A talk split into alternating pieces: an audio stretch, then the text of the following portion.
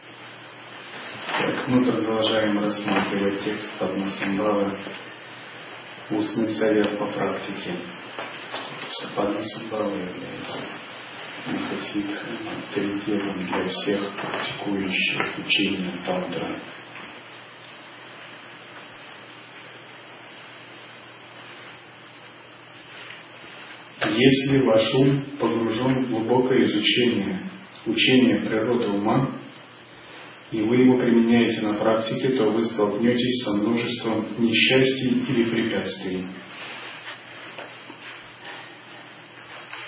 Слышали предупреждение?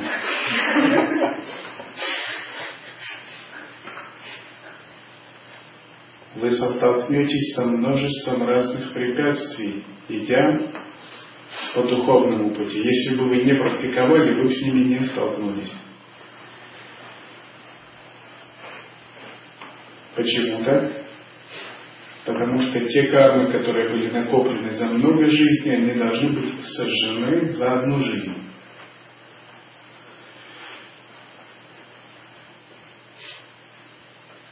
Те самскары, которые существовали на протяжении многих жизней, управляли вашими перерождениями, должны быть сожжены. Если вы не хотите этого, вы можете этого не делать, вас никто не заставляет. Но если вы идете по пути очищения, просветления духовной практики, вам придется, придется иметь дело с вашими кармами, с вашими самскарами. Они будут подниматься из глубины вашего тонкого тела, каузального тела. Вам придется их сжигать, вам придется научиться их сжигать. Каждый практикующий проходит через это. Поэтому духовная практика – это духовная битва, духовная брань. Это не есть отдых в пятизвездочном отеле на берегу моря, это на курорте. Но вы должны занять мудрую позицию, вы должны извлекать ровно столько кармы, сколько вы можете растворить. Вы не должны извлекать больше, чем вы можете растворить. Если вы нарушите сам-йогу, то карма выйдет, и вы не сможете ее сжечь, и вы останетесь один на один с ней. Вы должны извлекать карму и растворять ее так же, чтобы ваша самьога не разрушалась и ваша ананда не разрушалась. Это подобно тому, как вы топите печку. Если вы бросите мало дров, печка не будет греть.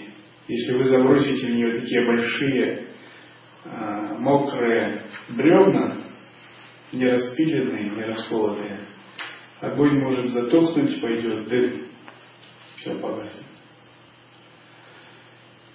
И искусство растворения самскар – это искусство правильно топить печь, чтобы огонь горел, чтобы всем было тепло и вам было радостно.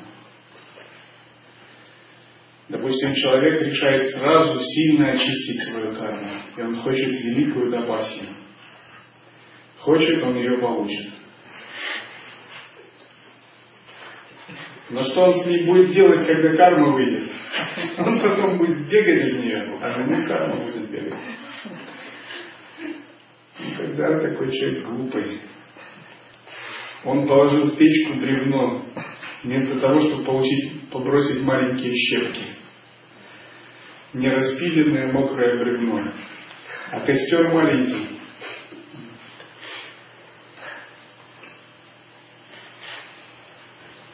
Если общаетесь с выдающимся учителем, его качества сами собой будут влиять на вас. Если вера прибежище неисчерпаема, вы быстро получите благословение.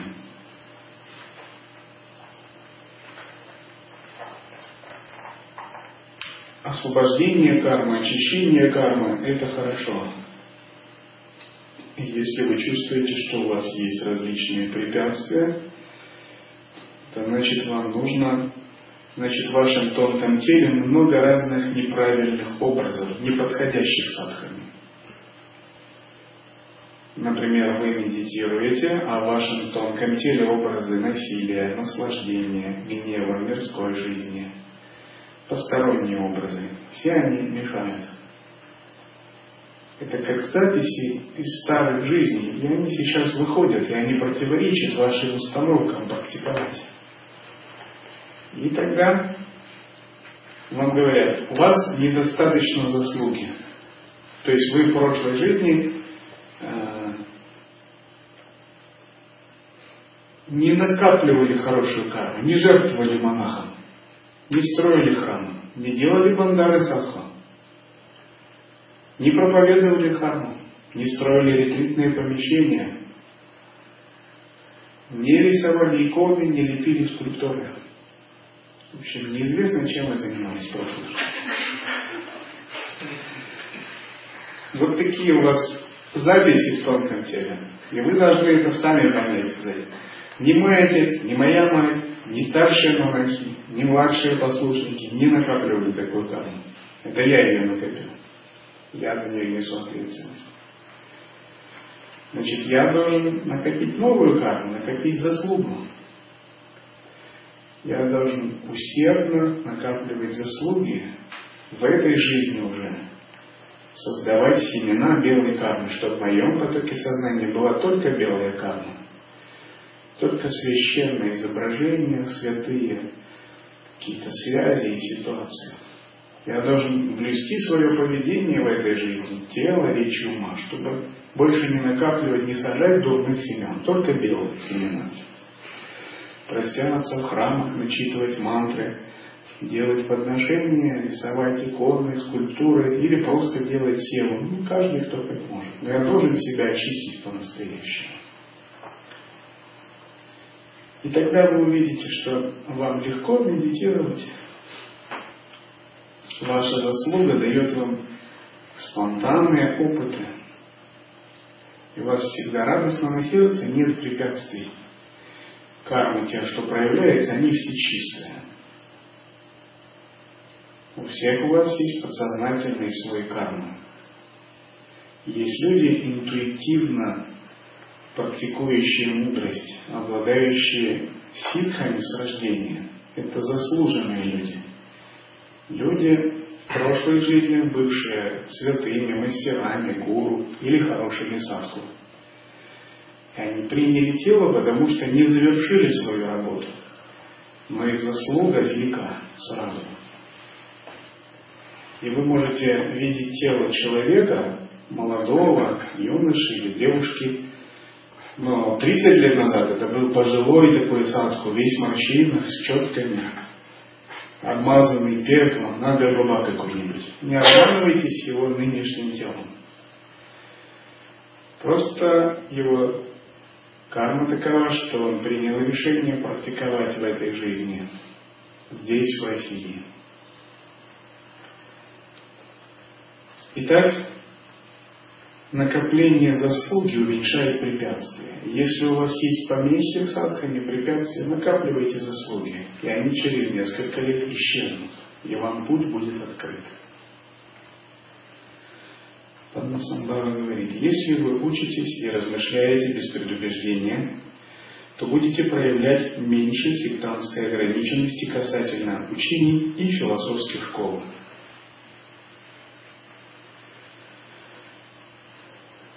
Учение находится за пределами ограничений. Концепции всегда ограничивают, разделение всегда ограничивает. Но садху это тот, чей ум не заклинивает на концепциях. Он объемлет собой, своим сознанием всю Вселенную. Поток своего сознания он способен включить все учения мира и всех живых существ. Включить в поток своего сознания все учения мира, это не значит, что вам надо начать студировать Коран, потом Библию, потом Зендаристу, а, потом Тору Иудеев, потом Попа Львух. Ну, много разных священных писаний есть. И находить между ними связи, общие понятия, и много над этим думать. Если вы будете так делать, как это пытаются делать мирские ученые, то это все будет на уровне ума. Это не есть реализация. Это не есть видение всеобщего сознания. Здесь Падмасамбава имеет другое. Если вы проникаете в неконцептуальную суть и природу ума, то вы обнаруживаете исконное осознавание. Всевышний источник Бхагавана, который стоит за любыми религиями, за любыми школами и за любыми текстами. Даже если вы не знаете этих текстов, то вы знаете источник, откуда они пришли.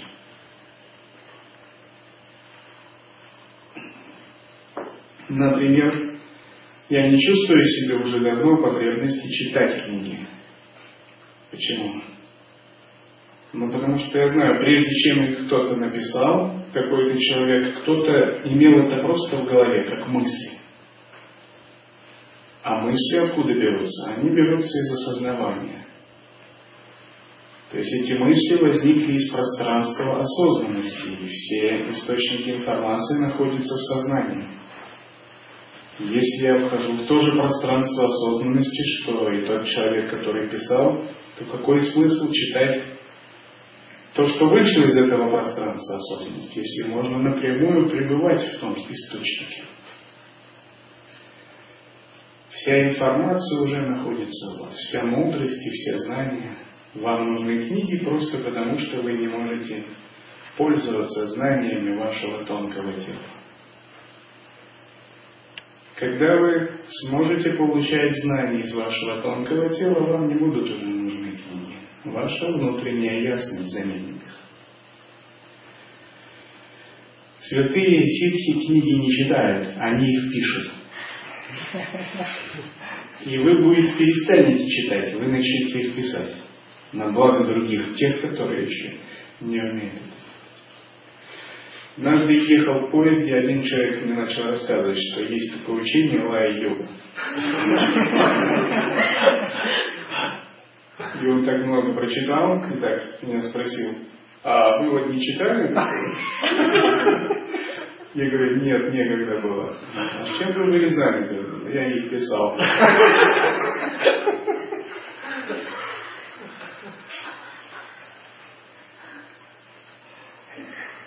Если ваш внешний вид не противоречит мирским условностям, будете меньше подвергаться осуждению. Это было актуально тысячи лет назад, когда был Падмасамбава. Это актуально и сейчас. Мы практикуем в условиях, где культура дхармы не распространена, где садху подыгрывают, играют в социум такие сложные лилы, игры. Падмасамбава говорит, пусть вас внешний вид не беспокоит мирские условности и мирских людей, тогда вас не будут осуждать. Именно этим мы занимаемся во внешнем смысле. Мы стараемся вписываться в местную культуру, находить общий язык с социумом, чтобы социум не мешал нам добиваться наших целей. Потому что наши цели и цели социума разные цели. Но мы считаем, что наши цели выше, чем цели потребительского социума. И мы считаем, что не только гармонично интегрироваться с внешней социальной культурой, нам надо транслировать свои цели, ценности, свои смыслы социуму, помогать ему найти свои цели, ценности. Надо вести экспорт внутренней сложности. Экспорт означает изнутри наружу отдавать. Импорт означает мы принимаем. И в мире все так устроено, либо вы работаете на экспорт, либо на импорт. Равновесия нет, потому что всегда должен быть обмен энергии. Энергия должна двигаться. Скажу проще. Либо вы вдохновляете социум и учите его, либо социум начнет вас учить. согласно своим ценностям и смыслам, говорит, что как вам надо жить.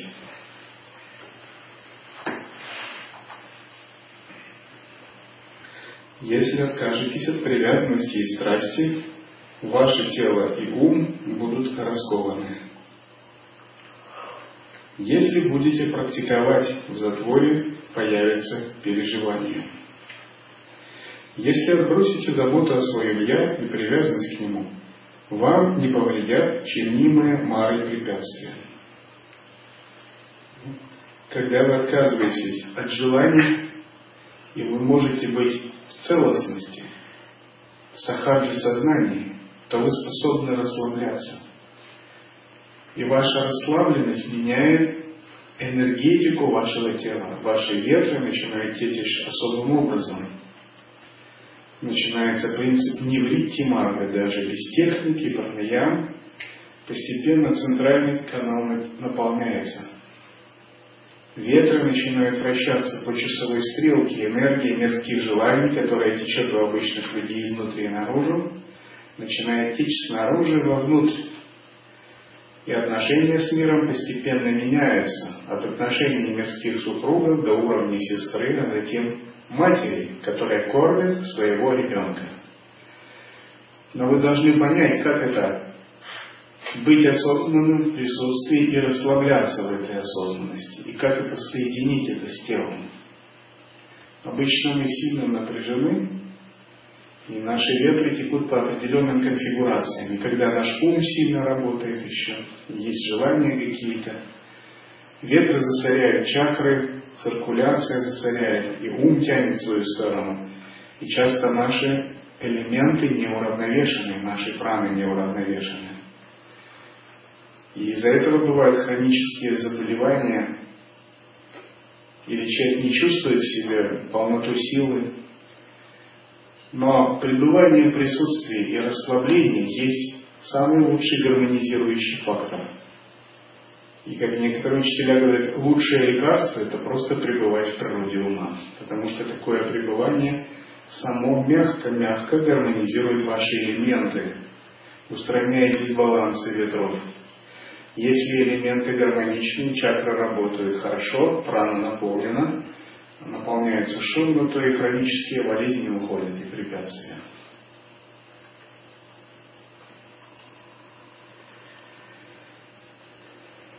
Если ваш ум обратится внутрь самого себя, изнутри появится пространство пустоты, хармата.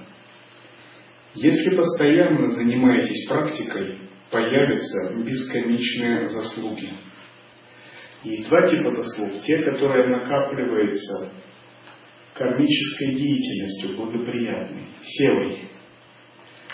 Другой тип заслуг – те, которые накапливаются благодаря духовной практике.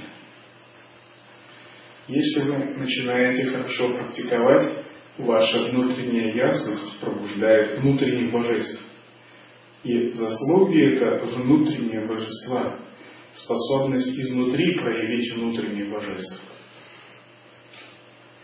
Если ваша лакшми спрятана, спит, то вы будете не очень удачливы. Но вы можете пробудить внутреннюю лакшми тапаси, садханой. Например, делая подношения, визуализации, концентрации на манипуре чакре. Если ваша внутренняя сарасвати спит, у вас будут не очень сильны аналитические способности, способность речи или в искусстве, способность понимания, распознавания. Но через тапаси, мантра садханы, если вы концентрируетесь на вишудха чакре, ваша внутренняя сарасвати пробудится и начнет танцевать у в уме или на языке. И ваши способности писать, говорить, рассуждать, анализировать, риторика, анализ, интеллект повысится.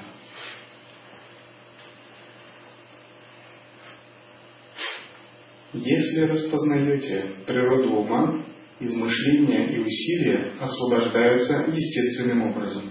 Это очень важная фраза. Есть два типа людей. Те, которые распознают природу ума, и те, которые не дошли еще до этой стадии. Если человек не распознает природу ума, его мысли формируют концептуальные блоки. Эти концептуальные блоки оседают в нем в виде убеждений, опыта, интеллектуального знания. Его усилия оседают в нем, укрепляя его чувство делателя. Ощущение плоды моих действий принадлежат мне. Я делаю. Это мое действие. Когда это происходит, действует карма. Это действует карма, потому что нет зеркала природы ума, которое бы все это растворяло. И напротив, если осознается природа ума, все это освобождается естественным образом. Какая бы концепция ни возникла, она растворяется. Эмоция, концепция, усилие, неважно. Если понимаете, что сансара и нирвана есть пространство пустоты, дхармакая, вам не нужно прилагать усилия в практике медитации. Когда вы обнаруживаете, что внутренняя пустотность изначально присуща вам, ваша медитация становится не медитацией. И ваши усилия в садхане перестают быть усилиями, становятся игрой без усильности, а упая заменяется на анупая. Именно на этой стадии мы принимаем великое решение о вхождении в великое недеяние. Но вы должны подойти к этой границе. Вы должны обнаружить эту просветляющую пустотность через вечару, веку и вайрагию. Бесполезно ее искать в теле, в тонком теле, в уме, в ментальном теле, в каузальном теле. Вы можете обнаружить ее за пределами этих оболочек.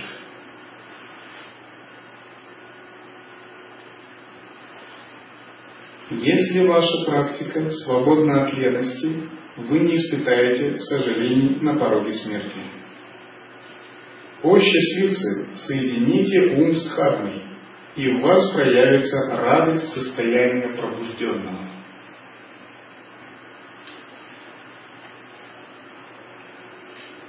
Когда мы соединяем ум с дхармой, нас всегда сопровождает радость даже если нам приходится очищаться от многих карм. Но если мы пошли одним путем от харма другим, то мы никогда не найдем счастья, как бы мы его ни пытались. Падмасамнава говорит, слушайте же, если не укротите свои клеши, то всегда будете встречать врагов и противодействия. Это бессмысленно. Так дайте же своему уму свободу. Пусть вы стараетесь заботиться о своей семье и друзьях. На пороге смерти все другие действия, кроме благотворных практик хармы, окажутся бесполезными.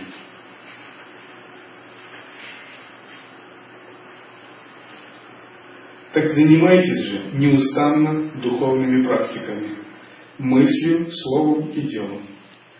Пусть вы стремитесь к мирским славе и ценностям, если вы не следуете учениям пробужденного, то такая деятельность станет лишь причиной вашего дальнейшего погружения в сансару. Так держитесь же твердо учений пробужденного. Пусть ваш замок из камня и глины прекрасен. Если вы не пребываете в крепости неизменного, то вам придется с ним расстаться. Так не покидайте же крепость неизменного. Что такое крепость неизменного? Это Бхагаван Дататрия. Я хотел сказать природу ума, но затем подумал, что вы можете неправильно истолковать это. Вы можете подумать, что это относится к вашему уму. Вот ум, вот ваш ум, а у него есть некая природа, и она у вас есть. И вот я найду это неизменно. Вроде бы все логично. Но вот ваш ум это толкует в индивидуальном, двойственно эгоистичном смысле. Поэтому я намеренно говорю, природа дататреи. Это не ваше. Вот на том уровне, когда вы себя отождествляете с телом и умом. Это внутри вас, но это не ваше. Когда вы отбросите все, оставите свое эго, вы обнаружите эту природу Дататрии и поймете, что вы всегда были этим, и это вы. Но его нельзя присвоить, нельзя сказать это мое, нельзя сказать это я, потому что все это двойственное.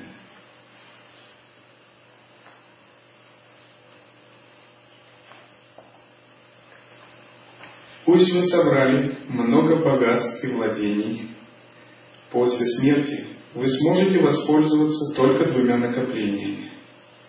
Так собирайте же эти два накопления изо всех сил. Что это за два накопления? Кто может сказать?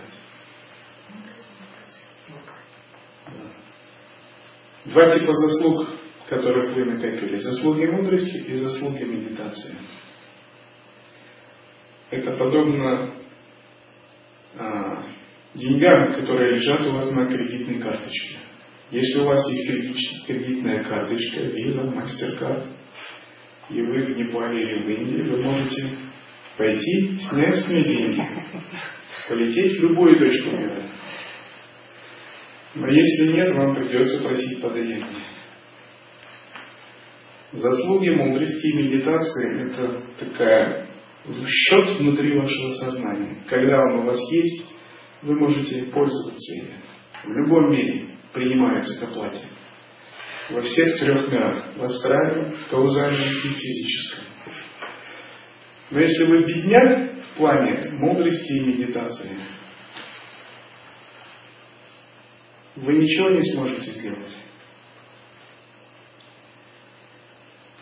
Поэтому часто ученикам Мирьяна мне говорю, не накапливайте деньги, накапливайте заслуги.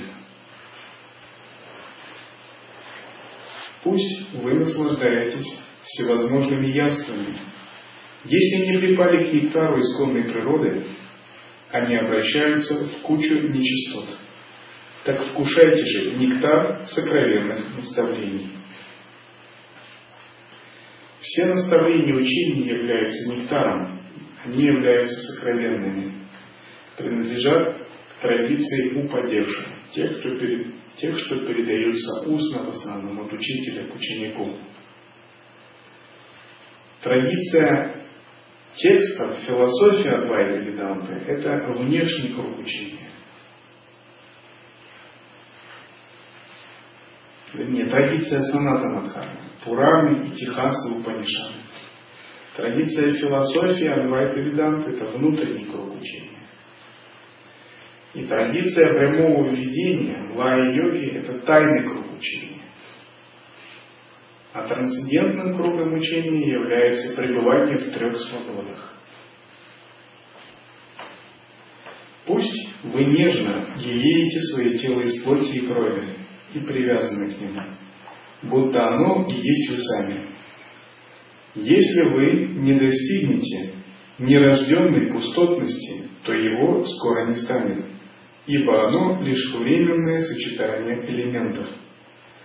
Так дорожите нерожденной пустотностью и овладевайте ее твердыней.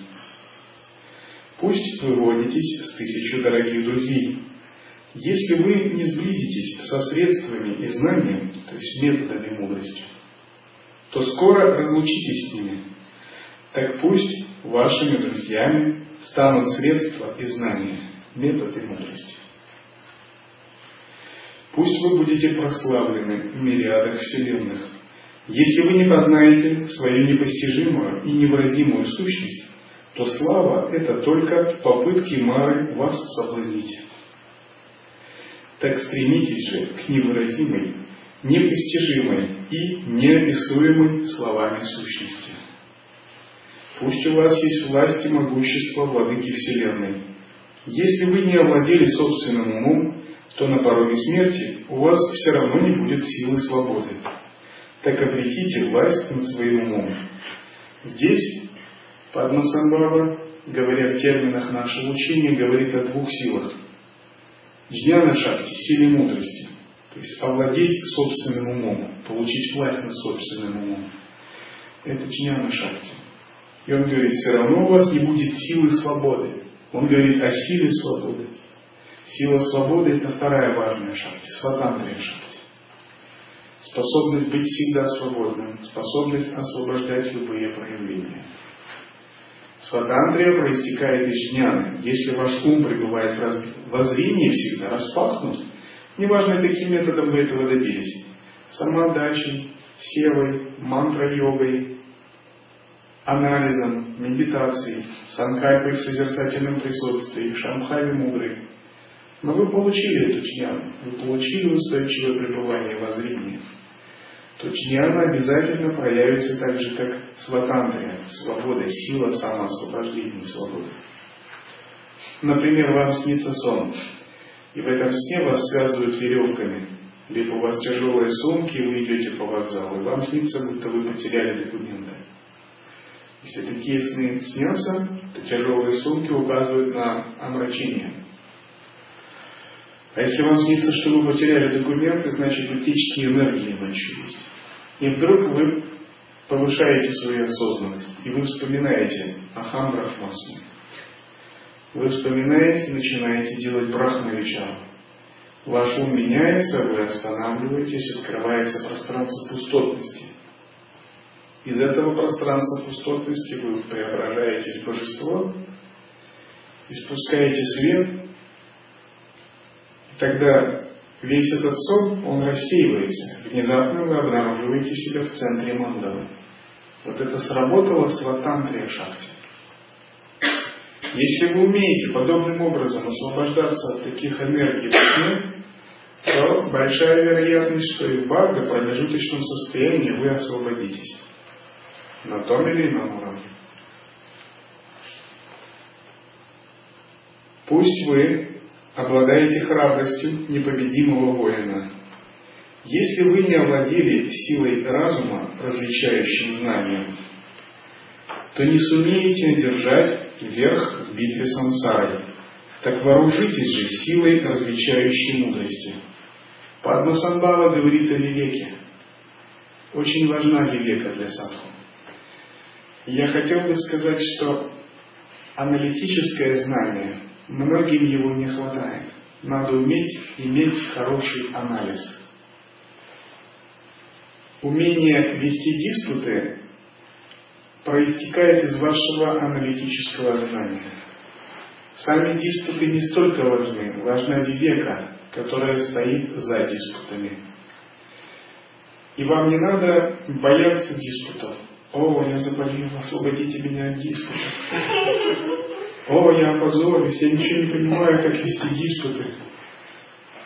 Это же ваш хлеб, это же ваша монашеская культура. Это все равно, что солдат говорит, о, я боюсь, я вдруг мечом ударю кого-нибудь за Это что такое вообще? Вы должны уметь диспуты вести днем и ночью, даже во сне. Вы должны встать и дискутировать обратно. С Буддой, буду дискутировать с Марой, тоже буду, со всеми на свете. Потому что я живу этим. Для меня это как песня, это просто как нектар. Не потому, что я зацикленный такой, на уме меня заклинило. Не потому, что я ищу некую ментальную истину и хочу всех переспорить. Нет, такого не надо. Это сейчас в интернете существует. Все спорят о брахмане, о недвойственности, каждый считает на таком. Но смысл нашей практики другой. Он заключается в том, что у нас есть века, и для нас это скорее игра. Это не спор, чтобы переубедить кого-то. Это форма выразить преданность учению, сделать подношение учению. Это просто как нектар у вас льется. Раньше вы читали Трипура Рахаси. Царь и его министр встречают демона, и демон говорит, я бывший брахман, я брахмаракша, брахмаракша, съем людей. Если вы одолеете меня в споре, я вас отпущу. Если не одолеете, я вас сожру. Ваше искусство диспута вам всегда пригодится, потому что за ним стоит вивека, различающая мудрость. И вам не надо бояться быть опозоренным. Не бойтесь, это эго ваше будет опозорено. А вы сами, это не эго. Пусть оно будет опозорено. Ну, так ему надо. Скажите ему, эго, ты этого достойна. Но я это не эго. Желание быть на высоте в глазах других, это тоже мало. Знаете об этом? Вы так и скажите, я глупец, Если вы не побоитесь это сказать перед другими, вы скажите, я глупец, но зато Дататрея великий мудрец, я на него полагаюсь, я сам никто. Мой гуру мудрец, Дататрея мудрец, святые мудрецы, чего мне бояться? Если вы так скажете, все мары задрожат и оставят, и все вас уважать начнут. Не придавайте значения своей личности.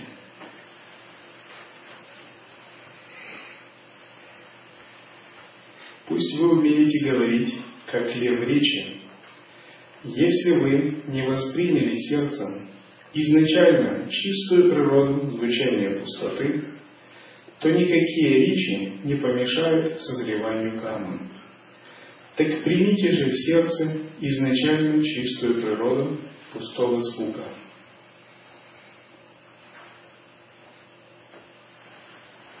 Падмасамбхава говорит глубокие вещи. Он говорит, если вы развиваете пустотную природу звука, пустотную природу речи, то есть в момент речи вы можете быть в осознавании, интегрироваться со звуком, то никакая речь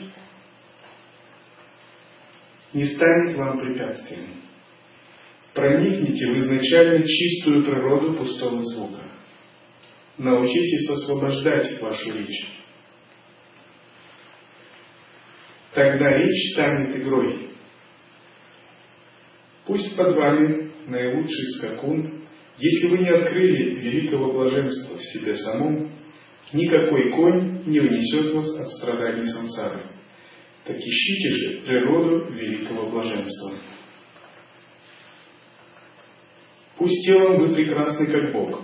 Если вы не украсите себя высшими достоинствами состояния Будды, пробужденного, оно не обманет демона смерти. Так украсьте же себя превосходными добродетелями победоносных. Ничто не спасет вас от нападения клеш, если вы не ищете защиту своего учителя и прибежища. Так придите же под защиту гуру и прибежище.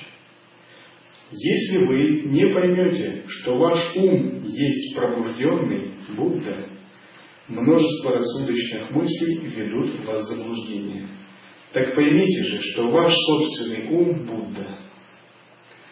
Говоря терминами нашего учения, ваш собственный ум – это Бхагаван Дататрия.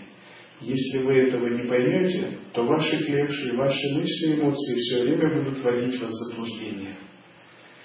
Но у ваших мыслей, эмоций есть источник. И этот источник велик, он гораздо больше, чем то, что из него исходит. Вам нужно исследовать этот источник, полагаться на него и доверять ему.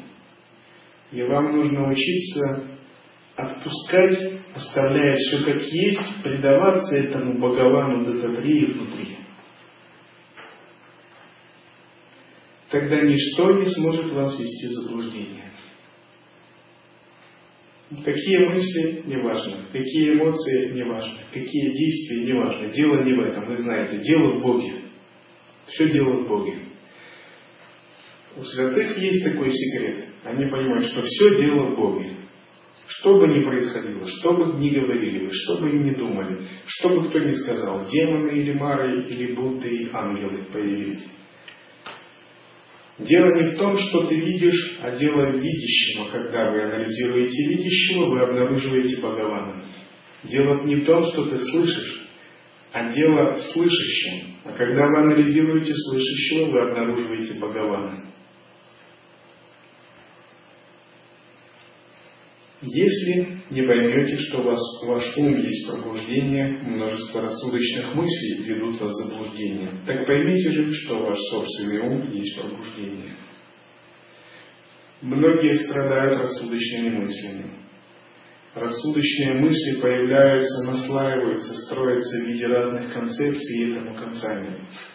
Они их крутят, рефлексируют, анализируют, но это не есть а, вивека, Вивека означает понять, что у рассудочных мыслей есть источник. И все рассудочные мысли освобождаются в этом источнике. Когда у вас появляются рассудочные мысли, используйте их для анализа. Но не считайте сами мысли реальными. В тот момент, когда мысли появились, просто посмотрите в их природу. Куда они делись? Откуда они возникли? Они вернутся в пустотность. Не придавайте им большого значения. Вы можете поиграть мыслями или использовать их на кухне. Вы можете их изящно использовать во время диспутов, написания трактатов и докладов. Но не позволяйте сверх этого уму рефлексировать и привязываться к мышлению. Ум должен быть ясным и сильным, но он не должен быть вашим диктатором. Вы должны командовать мыслями и пользоваться ими, как пользуетесь вилкой или ложкой.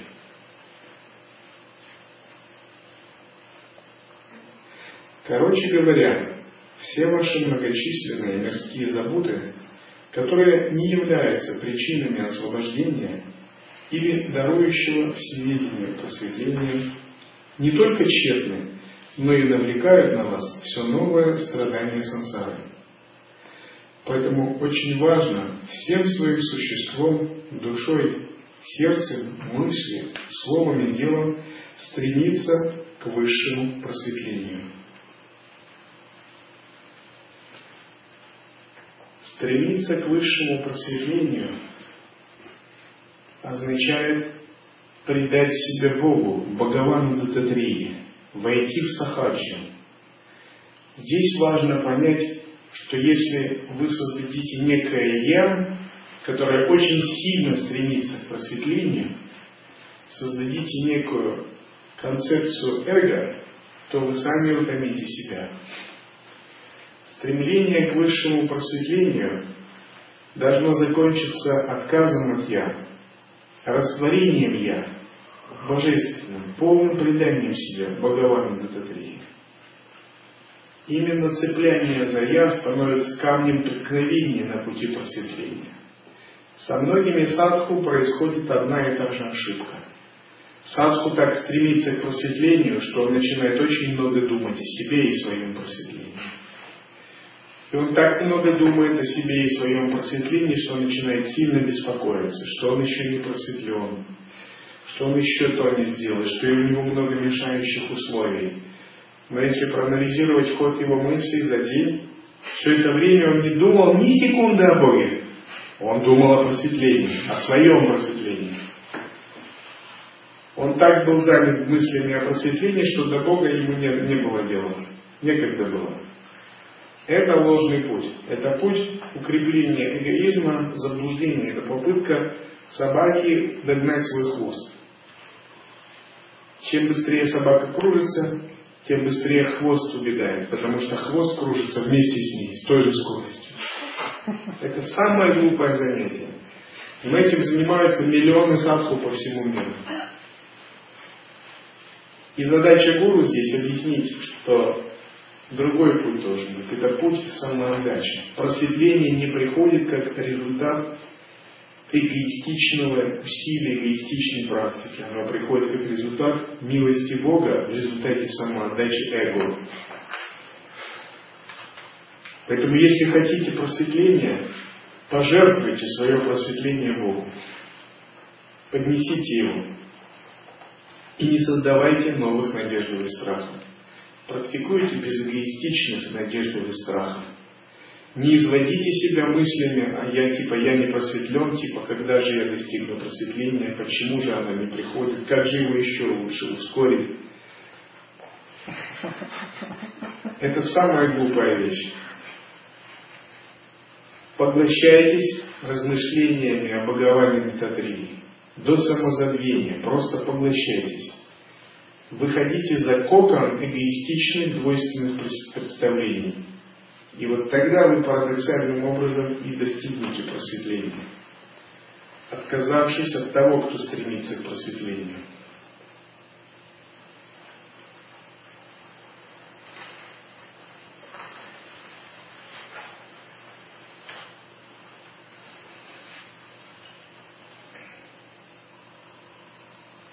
Те, кто сходит с ума по своему просветлению, глупцы, как садху, может, как люди умные как садху-гупсы, святые над ними посмеивались. Они, конечно, молодцы в каком-то смысле, Это тоже надо научиться так.